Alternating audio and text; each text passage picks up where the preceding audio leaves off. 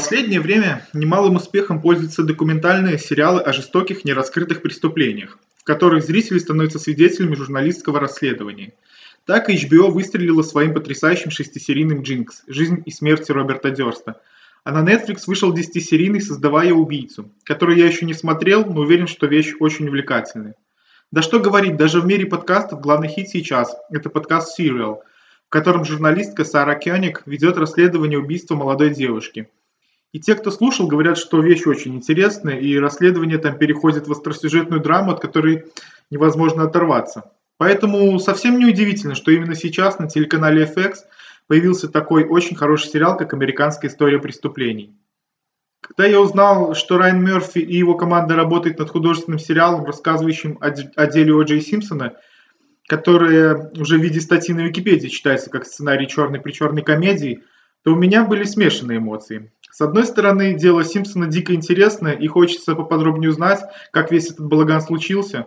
Но с другой стороны, предыдущие проекты Райана Мерфи вызывали у меня много вопросов и претензий.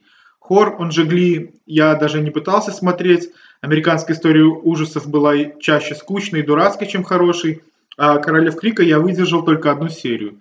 Поэтому к этой новости я отнесся с опаской, даже когда объявили внушительный актерский состав. Американская история преступлений, как и история ужасов, это антология. Первый сезон основан на книге Джеффри Тубина «Забег его жизни. Народ против О. Джей Симпсона». Это реальная история чернокожего профессионального игрока в американский футбол, который в своем деле был одним из лучших в стране и любимцем всех фанатов футбола.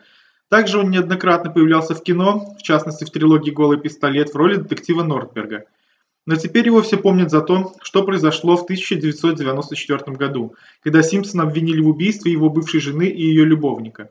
Против него было много улик, но его несколько адвокатов приплели к этому делу вопросы расизма и получили оправдательный приговор, хотя за его преступление ему грозила смертная казнь.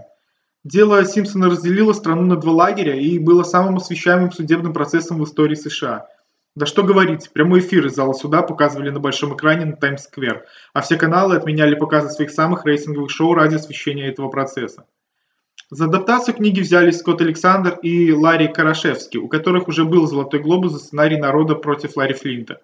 А в режиссерское кресло сели сам Райан Мерфи, Энтони Хемингуэй, работавший с ним на американской истории ужасов, и режиссер Джон Синглтон – Э, режиссер очень хорошего фильма 1991 года «Парни с улицы», в котором главную роль как раз сыграл Куба Гудин-младший, э, который в американской истории преступлений получил роль О. Джея Симпсона. Изначально я не верил в этот сериал, потому что в теории все действия должны были происходить в зале суда, и у меня были большие сомнения, что Райан Мерфи сможет в Сидни Люмите. Хотя дело Симпсона очень интересное, но как-то не верил, что его можно растянуть почти на 9 часов экранного времени и сделать их нескучными. И как же я был рад ошибиться. Благодаря отличному сценарию, режиссуре и прекрасной игре я ни минуты не заскучал. Даже в сценах в зале суда творился такой экшен, что оставалось только удивляться. Неужели это сериал того чела, который делал эту тягомотину под названием «Американская история ужасов»? И порадовало то, что в отличие от нее и «Королев Крика» здесь нет этих выпендрежных съемок под разными углами и лиц на весь экран. Снято все сдержанно и без резкого монтажа, а когда надо создать напряжение, камера начинает не спеша лететь вокруг происходящего. Тем не менее, что касается визуальной части, то выглядит все на киношном, если так можно сказать, уровне. В какой-то момент даже Зодиак Финчера вспомнился. Также почему-то вспомнился недавний фильм «Обладатель Оскара в центре внимания», который по сравнению со здешними съемками смотрится как телефильм от Холмарк. Но даже если бы сериал был снят просто на камеру наблюдения, то благодаря отличным актерским работам он все равно смотрелся бы на ура. Куба Гудин-младший, обладатель Оскара, который последние 10 э, лет погряз в дурацких боевиках уровня фильмов Стивена Сигала, которые сразу отправлялись на DVD, минуя широкий прокат. И как же приятно видеть его снова в высшей лиге. Он здесь, как и каждый участник сериала, на высоте.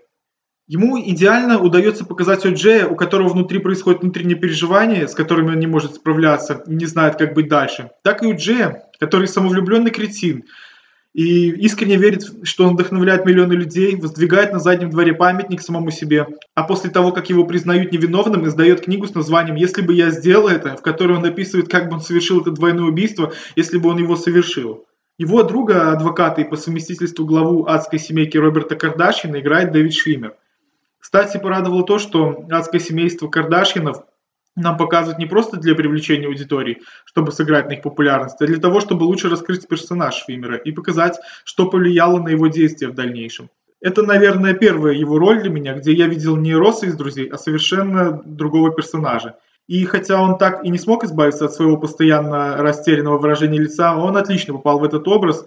Также очень порадовал Джон Траволта в роли адвоката Роберта Шапира, который благодаря своему кретинскому поведению получился, наверное, самым смешным персонажем в сериале. Вообще, что касается смешного, то здесь его немало. Местами сериал, не стесняясь, превращается в черную комедию.